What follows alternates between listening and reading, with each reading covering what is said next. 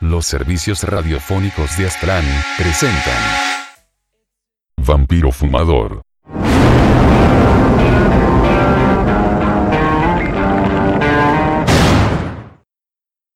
La foto que ríe.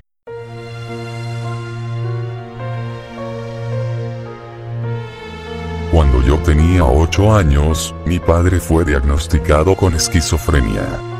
Pasé 10 años sin saber lo que era una buena noche de sueño. Él solía tener ataques de pánico todas las noches, y emitía gritos verdaderamente terribles. Teníamos que mudarnos frecuentemente pues ningún vecino nos soportaba. Y mi madre jamás quiso dejarlo al cuidado de otra persona. De la forma que fuera, ella lo amaba. Mi padre nunca dio señales de algún problema mental. Por lo menos no hasta aquel accidente en la fábrica. Él trabajaba en una enorme fábrica encargada de crear piezas específicas para camiones. Eso, por supuesto, en una época donde no había máquinas que hicieran todo por ti. Un pequeño descuido, y listo. Mi padre quedó inválido de por vida. No recuerdo muy bien, pero mi madre me contó que ni siquiera me extrañé cuando mi padre fue dado de alta y regresó a casa sin uno de sus brazos. Nunca me lo explicó bien, pero por algún motivo legal la empresa se rehusó a pagar cualquier tipo de indemnización.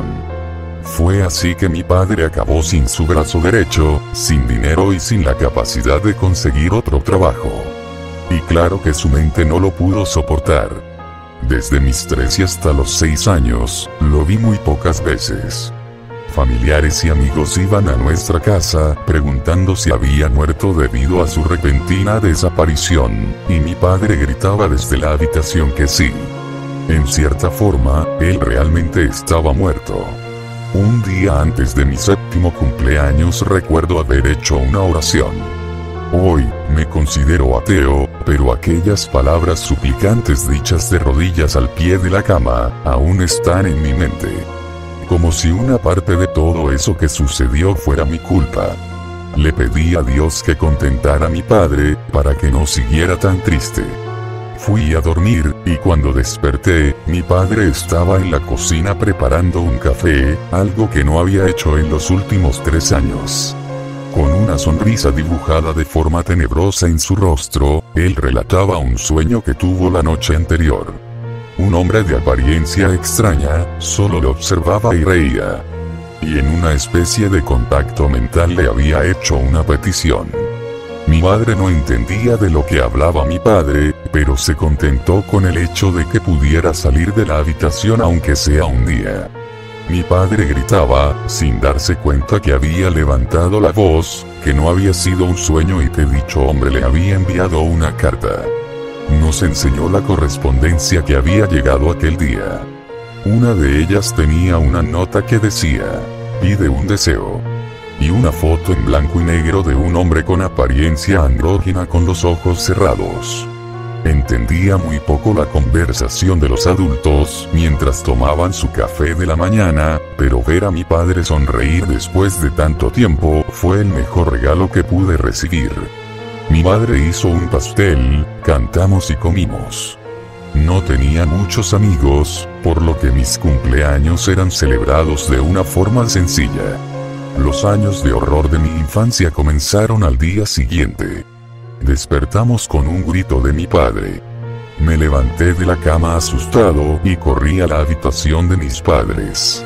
Al llegar ahí, me encontré con mi madre sentada en la cama, con una mirada desencajada y mi padre de pie gritando. Dios mío, Dios mío. Mi brazo ha nacido de nuevo. Tengo dos brazos otra vez. Apenas me mantuve de pie, intentaba entender lo que sucedía. Por más que él insistía en decir que su brazo había crecido de nuevo, cualquiera podía ver que él continuaba incapacitado. Corría por la casa tomando objetos imaginarios y gritándonos. ¿Ven eso? ¿Están viendo eso? Intentó conseguir un empleo, pero no pudo porque no tenía el brazo. Cuando contó y mostró a sus amigos, nadie era capaz de ver su brazo, pero él se afianzaba en su posición. De ser un hombre deprimido, él pasó a ser un sujeto agresivo con cualquiera que no creyera en su historia del brazo imaginario. Eso no resultó en ningún problema durante un buen tiempo, hasta que comenzó a decir que unas escamas le habían comenzado a nacer en el brazo. Decía que poco a poco iba perdiendo el control de aquel miembro, como si pudiera controlarse a sí mismo.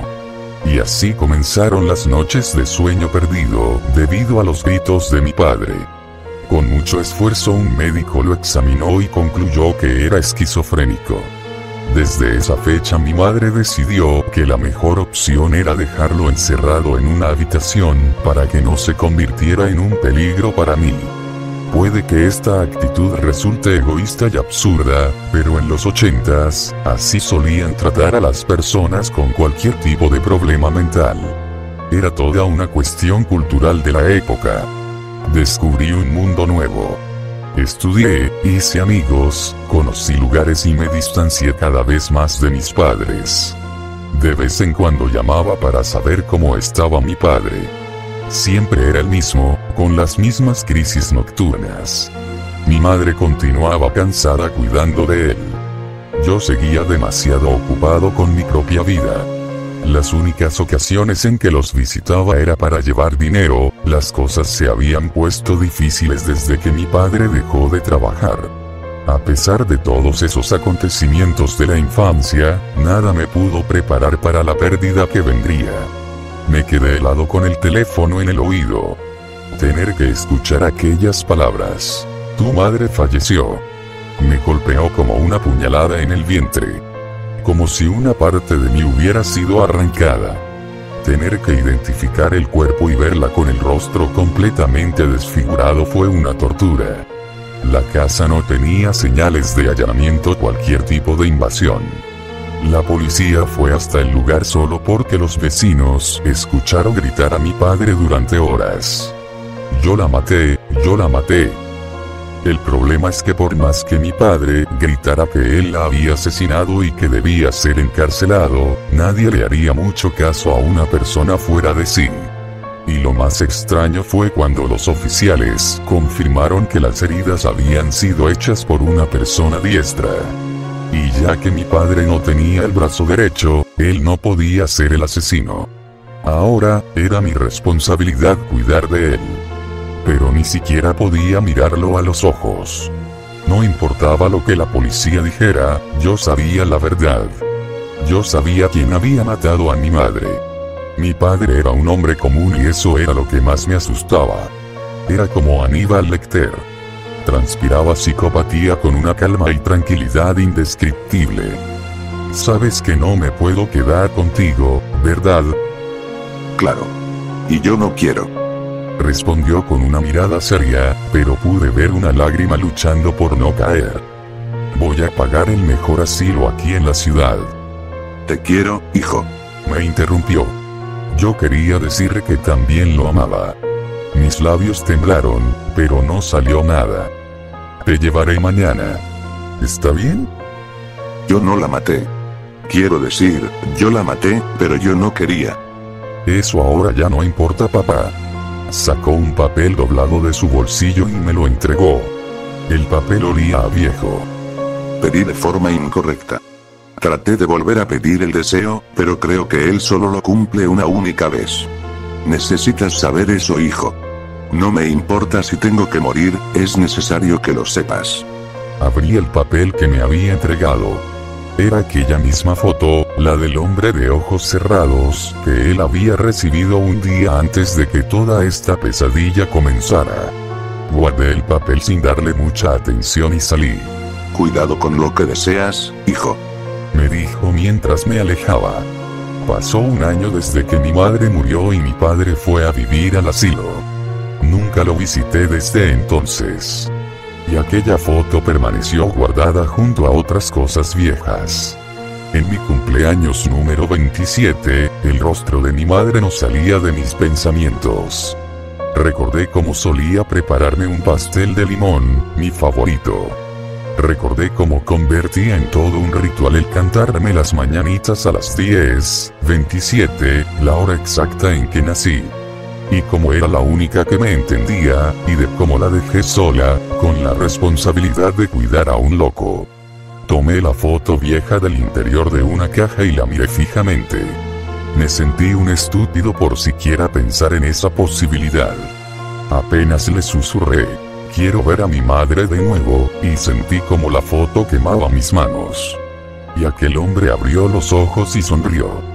Dejando de lado el hecho de que la foto se había movido frente a mis ojos, aquella sonrisa era tenebrosa, casi burlona.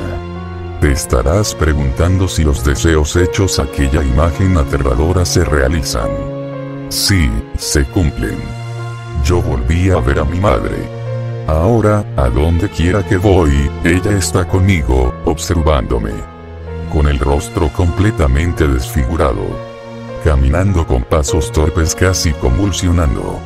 Con las gotas de sangre fresca escurriendo por su tórax. Daría cualquier cosa para no volverla a ver.